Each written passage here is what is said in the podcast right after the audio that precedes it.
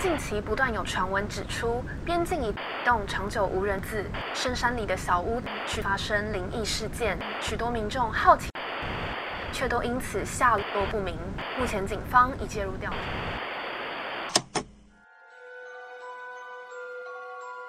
欢迎来到怪奇故事屋。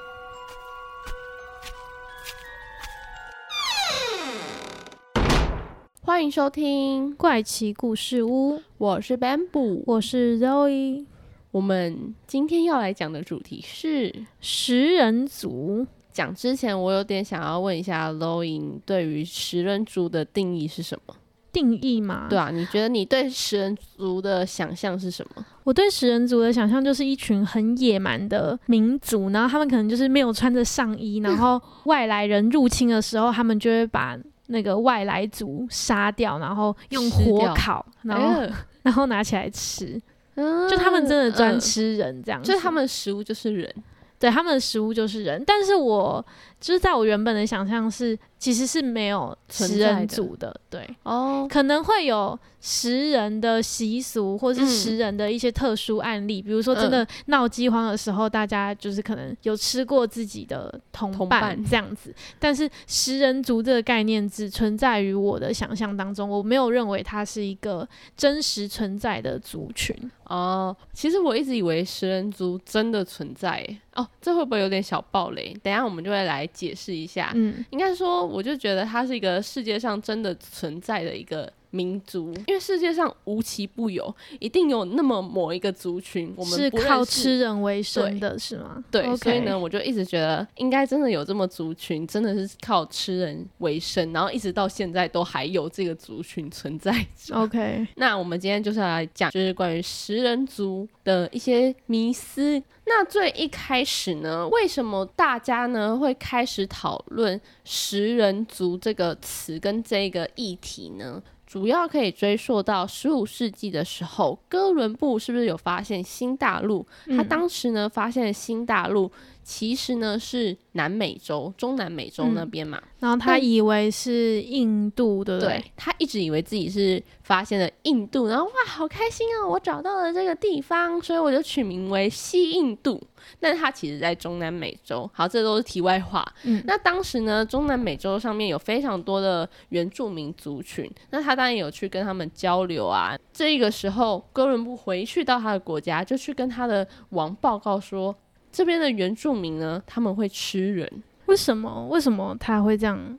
就是会这样子转述，是真的？他有看到族人在吃人，是不是？就是他听到那边的原住民跟他这样说。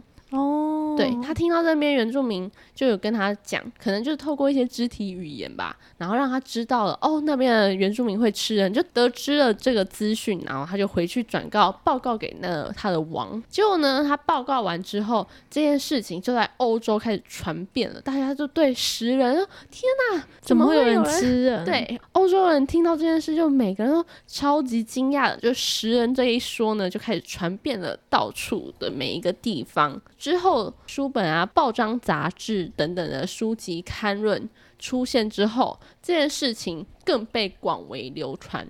大家呢，就对于食人族就开始有自己的幻想跟自己的想象，就觉得哦，他们会怎样，就像我们刚刚一样，我们对食人族呢，就开始哦，真的有这个族群，他们真的会吃人。但是呢，那就在近代的时候呢，大家就回去开始在调查。就是这些到底是不是真的？那发现其实大部分关于食人族的都是以传闻居多，根本没有真的证据可以证明说这世界上有食人族。那像是哥伦布刚刚不是有对王报告说，哦，那边原住民跟他们说有族群会吃人，但其实呢，那个大部分都是这个族群，比如说我现在是 A 族群。我说 A 族群很讨厌那个 B 族群，他们都是敌对关系，所以呢，他就去跟别人说，哎，那个 B 族群他们会吃人哦。懂？因为今天被一个外来的族，呃，外来的民族占领，然后这个人他可能又是未来会掌握这里。但不管怎样，既然是敌对关系，当然就是要尽可能的透过诽谤的方式 来陷害他们啊。对，所以呢。就是其实很多很多都是谣言所建构而成，所以其实也不知道到底那个民族会不会吃人。对，就是没有真的事实可以证明。不是说之后有很多报章杂志啊都有在流传，但那些都是传闻，根本真的都找不到任何证据可以证明说哦，其实有吃人的事实，对，有食人族啊，有吃人的这件事情。但是呢？在这个历史上，真的没有出现过就是人类会吃人的这件事吗？一定有啊！像我们介绍到的几个案件里面，就有一些是把尸体拿来烹煮的。对，那就是一个比较特殊的一些刑事案件。对啦，因为今天我们在讲的是食人族这件事情，比较不是食人的特例。对，不然其实食人的话，那其实应该很多人都听过，就是你杀了人之后，可能把它分尸了之后拿来自己吃。我们之前有讲过那个嘛，就是台湾食人魔陈金火跟广德强那一集，大家可以再回去听一下。我们不知道到底他们有没有食人，但是那个时候是有被媒体。就是流传说他们是有做这件事情的，所以我觉得大家对于食人这件事情并不陌生。只是我们今天想要讲的是，到底有没有一个族群，他是真的有在吃人为生，或是以吃人这件事情来当做是他们习俗的？没错。但我们刚刚有说，其实真的没有一个证据有吃人为生的。但是呢，其实历史上有出现。有吃人的这项习俗，对，那就是呢，弗雷族。那他们在一九四零年代以前呢，他们其实一直都没有被发现，因为呢，就是没有特别去调查。一直到一九五零年代的时候，澳洲呢，他们开始在进行人口普查，那就查这一群人，就发现天哪，他们居然有食人的这个风俗，他们的。特殊的风俗习惯是什么呢？就其实他们也不是真的吃人哦，他们真的是风俗。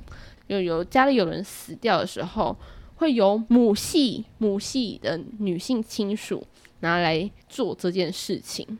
做什么事？这就接下来就有一点点恐怖哦，就是有点如果不敢听的人，可以先跳过一下这段，转个三十秒之类的。对，那他们呢？就是会先把这个尸体的手脚都切断，就砍断。砍断之后呢，他们会先把手臂跟大腿的肉先把它刮下来，骨肉先分离。然后刮下来之后，这个肉 你有需要搭配动作吗？好可怕哦！刮下来之后呢，这些肉是给男性们吃的。嗯，那再来呢，他们会把大脑跟内脏的肉。应该说，大脑跟内脏取出来，那这些呢是女性们吃的，就是专逢女性。为什么？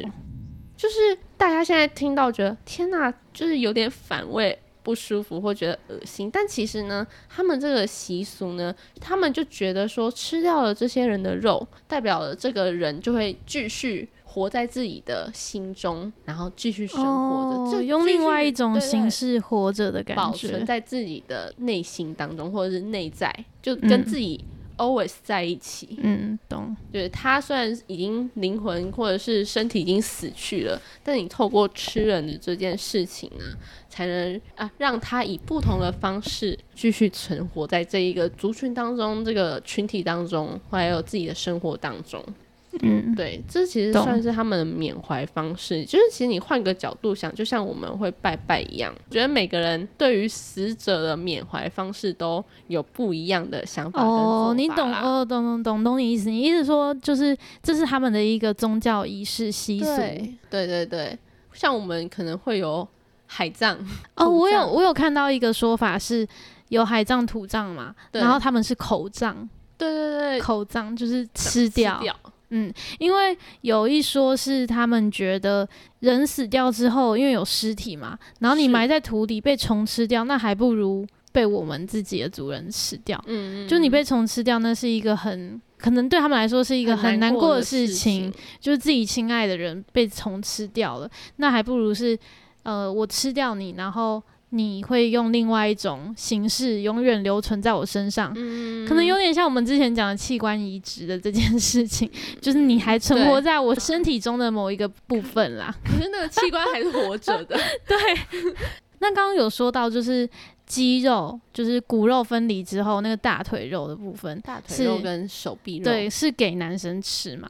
然后内脏跟那个脑袋、大脑的部分是给女生吃，这个呢是因为他们普遍认为，只有女生，应该说只有成年成熟的女性，嗯，她才能够吃这个大脑。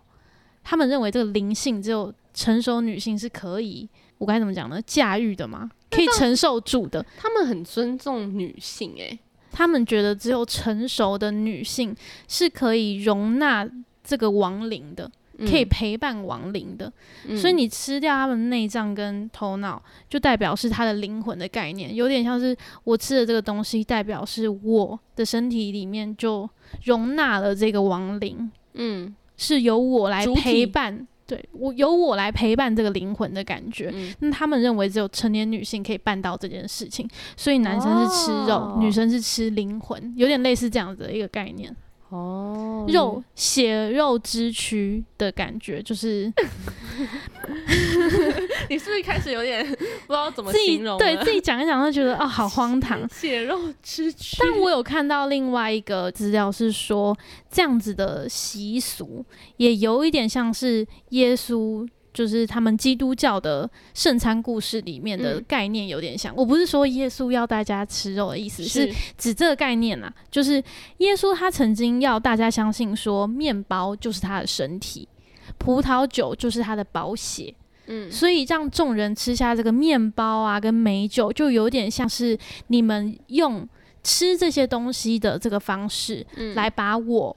铭记在你们心里的那种感觉，所以你一样的概念，只是相反的，有点像是你吃我的肉，你喝我的血，食用我的血肉，就是让我存在你身体的另外一种方式。所以除了弗雷族他会以吃人来当做习俗之外，像是亚马逊流域的其他的民族啊，也有一个是他们会把死者的骨灰就是拌在那个粥汤里面一起吃，所以其实是一样意思，只是他只。只是没有吃肉而已，他把骨灰弄好之后，把它拌在饭里面，是同一个概念啦。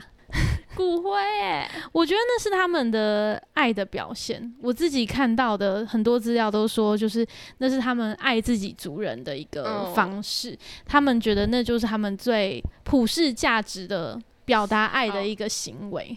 好，那。其实现在呢，弗雷族他其实啊，突然跳得很快。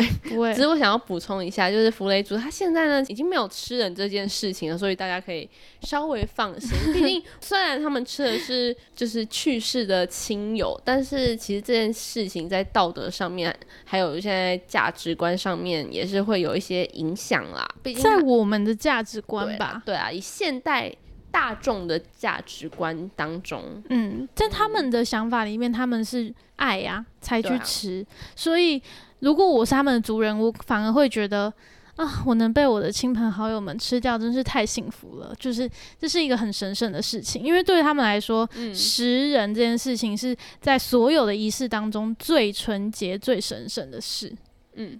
那但其实不是所有历史中的诗人都是这么的浪漫的，就是不是都这么的有感情的。在历史中呢，以前在战争啊，或者是在跟一些自己的敌人对战的时候，有可能会将敌方的俘虏杀掉。杀掉之后，可能会透过就是将心脏啊或者鲜血，就是这些等等的，就是有象征性的部位吃掉，或或或者是代表一种征服吗？对，就是一种用吃来消灭自己心中的恨。懂，是我觉得也可能是一种报仇吧。就嗯，你杀了我这么多的人，你害了我们。看我把你吃掉，我把它吃掉，我战胜你们，也有可能是希望可以羞辱到对方啦。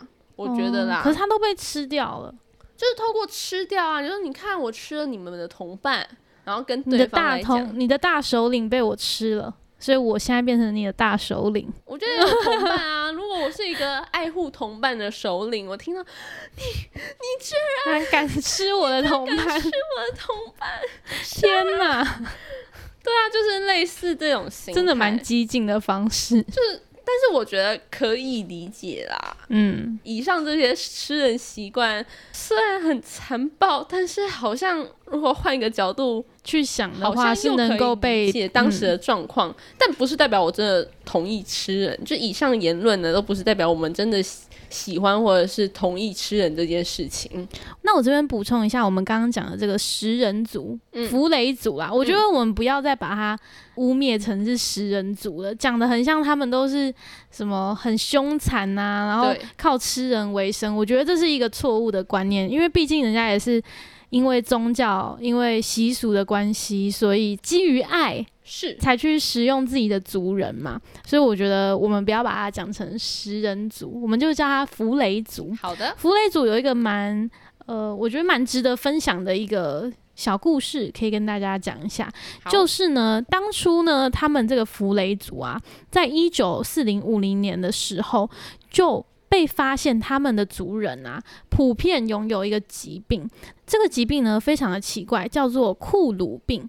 库鲁病在当地的语言的意思是痛苦的战斗的意思。嗯，然后呢，他们这一个库鲁病的病症是什么呢？就是在刚开始的时候，他会头痛。然后关节痛，接下来呢就会开始行动困难，会有点像是你的关节生锈的那种感觉，就是你站不起来，然后会浑身发抖，最后呢就是你的记忆力会严重的衰退，很像是老年痴呆的那种感觉，很像是我，呃，对，因为他们的患者都是年轻人，真的假的？就是连年轻人都会染上这样子，就是有点痴呆、记忆退化的疾病，那。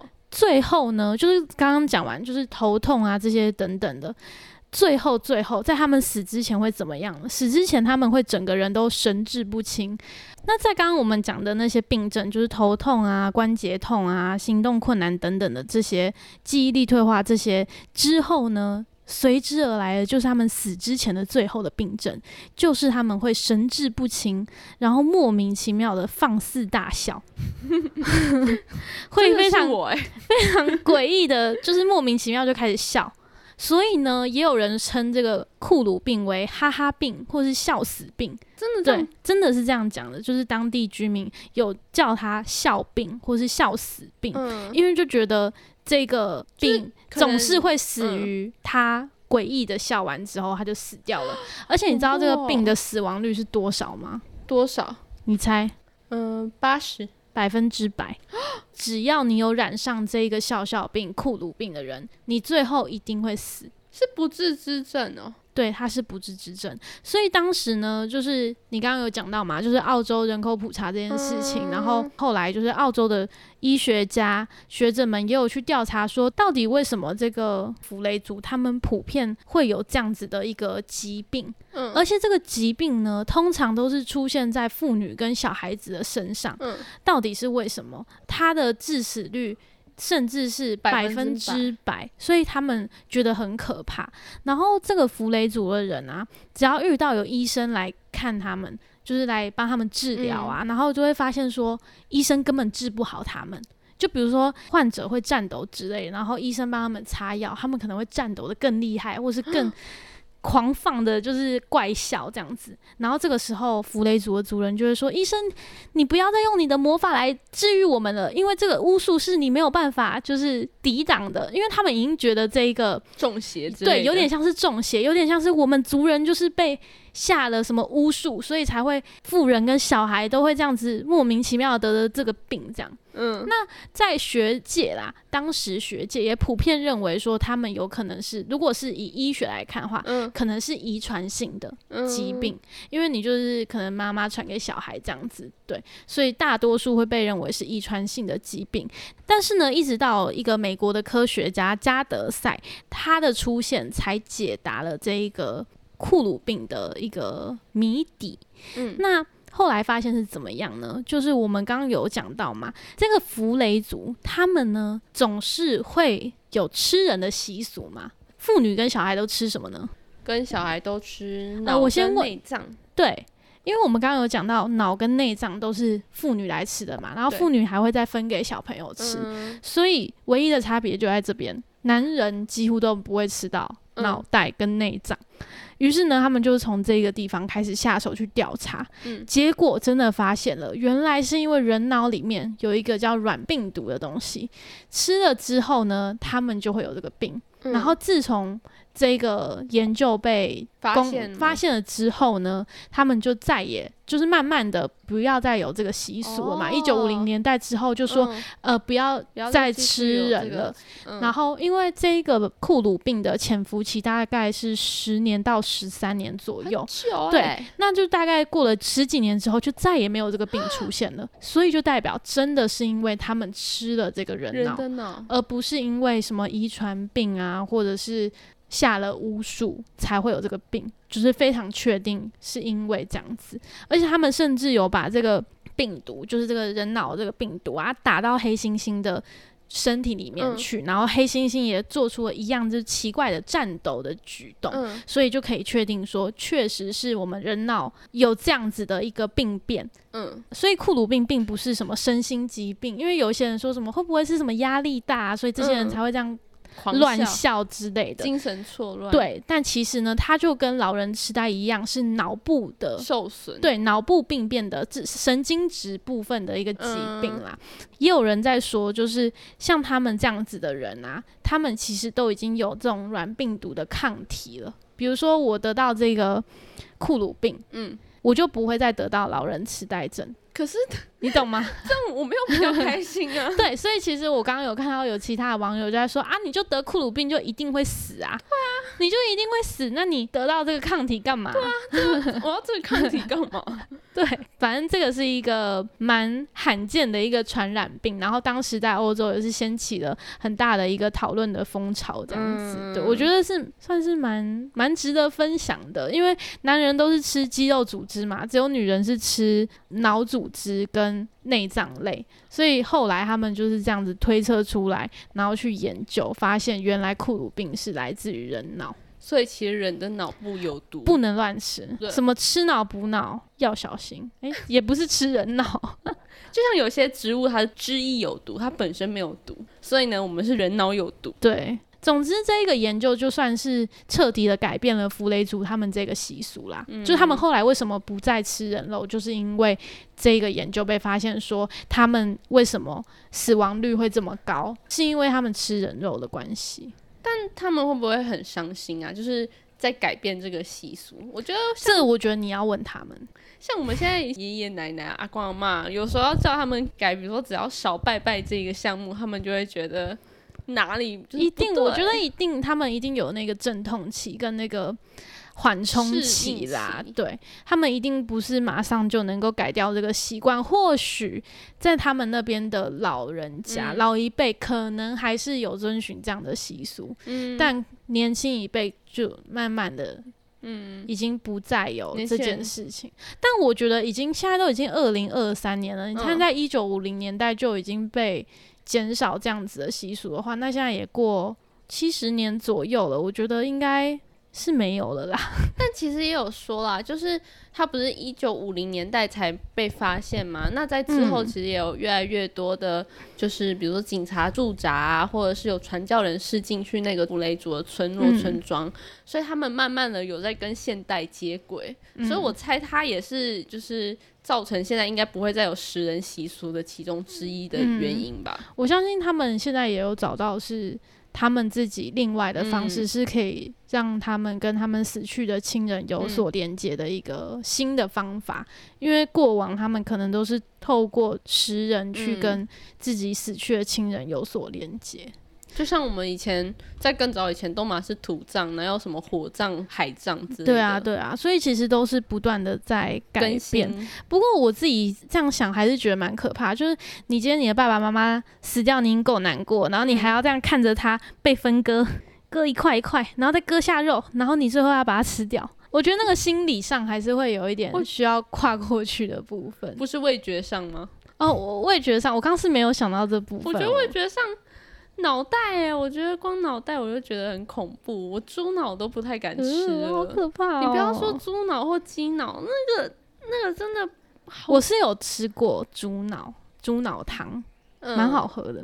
对我，我想跟大家就是推荐一个影剧，叫做《恋爱誓言》，它的那个“誓”是一个口，在一个哦，就是嗜血的“嗜”，对，嗜血的“嗜”，大家可以去，哎，不是嗜血的“嗜”，一个。巫很像女巫的巫底下，总之那部片呢叫做《恋爱誓言》，大家可以去上网查一下，算是一个比较小众，然后有点黑色幽默的片子。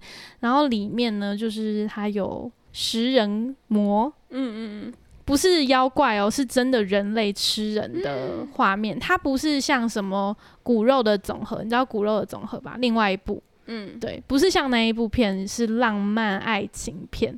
那个我讲的这个恋爱誓言，它更有点像是恐怖悬疑，但是你又觉得它有点喜剧片的成分在里面，因为它电影的前半段是浪漫爱情片，嗯，后半段就突然变成黑色的风格，就是当女主角知道原来她男朋友是一个怎样子的人之后，整个画风大变，然后这个男主角他在烹饪人肉。的过程，我自己觉得还蛮，就你看了又会觉得，嗯，在开玩笑吗？就是你怎么敢看？就是听起来超恐怖，听起来真的超恐怖的，对不对？因为看起来也很恐怖，而且他在那个剧里面，因为你，而且你会一直觉得很恶心，因为因为朋友就看得很爽，哈。你去看，真的非常好看，而且因为反正在这一部片里面呢，就是女主角她发现了之后，然后她就要去想办法去打倒这个男主角嘛，所以她就不停的要假装自己。也爱吃人肉，就是他为了要亲近男主角，得到一个跟男信任，对，得到他的信任，他才有可能摧毁他，杀了他嘛。所以他就要不停的去看这个男主角吃人肉的过程。然后在这一部片里面，这个男主角就是被描绘成一个非常着迷于吃人肉，而且是吃女性人肉的一个呃狂魔这样子。反正他每次吃的时候，都会很像在拍那种美食节目，就是哇。怎么会这么好吃？这样，然后你只要想到那个是谁谁谁的肉，然后就觉得天哪！而且他还会就是说什么这个油画分布有点像我们平常在吃什么和牛这样，然后你在看什么日本美食节目，他说这个和牛的什么油画分布多么，你懂吗？但是莫名会有一种我所谓的黑色幽默感。大家如果有兴趣的话，我建议可以去看一下。而且那一部片底下藏的一些，就是比如说对女性女权主义，或者是他有讲到网络交友这件事情，我觉得是蛮有它深层的含义在里面的，埋的蛮深的，大家可以去看一下。好，而且男女主角就是颜值很高。嗯，好，我 你感觉就不会去看，太恐怖，我真的没办法看那种血腥的。在 Disney Plus 上面有。好，你让我想到另外一部剧，它其实有讲到关于食人这件事情。那部剧叫做《末日列车》，是 Netflix 上面蛮有名的一个影集。这末日列车是因为那个地球啊暖化，然后突然进入冰封时期，就建了一一辆火车，里面就是有最后的生物，然后还有有钱的人就可以去买票进去。但是在上车前呢，就是车要准备开始前，就一群平民们就不满说，为什么只有你们可以存活，所以就冲上了火车。所以这一群人被他们称为末节人。有点像是整个世界的一个贫民窟的概念，他们是不被尊重的一群人。那其实这个故事就在讲他们的奋斗抗争。你说末节人？对，末节人的抗争。第一季主要在讲这件事情。那它里面就有讲到说，这末节人因为他们没有东西吃嘛，他们被分配到的食物真的很少，然后呢，在生活环境品质上真的都是差到不行的那一种。所以有一群人比较激进、暴力的分子，他们是真的就是开始以食人，就开始吃人为生。但他吃谁？吃同样是末节人吗？还是吃？就是你会突然某一天说谁又被突然抓走，然后呢就被杀？因为他其实是末节人里面的其中一群人，就比较激进的人们。对他们是真的，所以他们随时随地都要害怕自己被吃掉，就是也有可能。但是因为这件事情是不对的嘛，所以他们就其中有人就是出来把他们全部都杀掉。了。然后他们当时但是但是呢，他们当时为了要证明这个时刻，所以但是呢，他们当时为了要证明这个时刻，所以当时有见证这个杀掉过程的所有末节人都吃了他们的一小块肉，来证明就是我们之后要预防这件事情再度发生。所以他们有末节人都有吃到人肉，呃呃，就是最后的结果是变成其实大家都有吃，但是他们是吃人肉是为了证明。就是一个象征，就是我们以此为戒，我们不要再发生这种事情了。再怎么痛苦，我们都不要这样。对，我们都不要再以食人为生。懂。对，来分享给大家。好发人深省哦。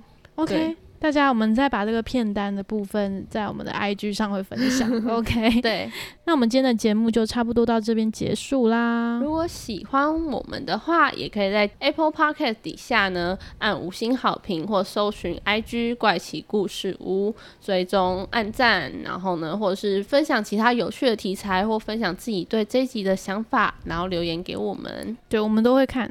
对，我们都会看，我们都会回啦，是真的啦，比较晚回一点啦。不过，如果说大家对于新的题材有一些想想法或建议，我们的主题可以怎么调整之类的话，我是真的都非常感谢。对，如果有一些比较害羞的人，也可以私信我们，就是我不想要看到啊，我出现在留言里面，怎么都没有人留言？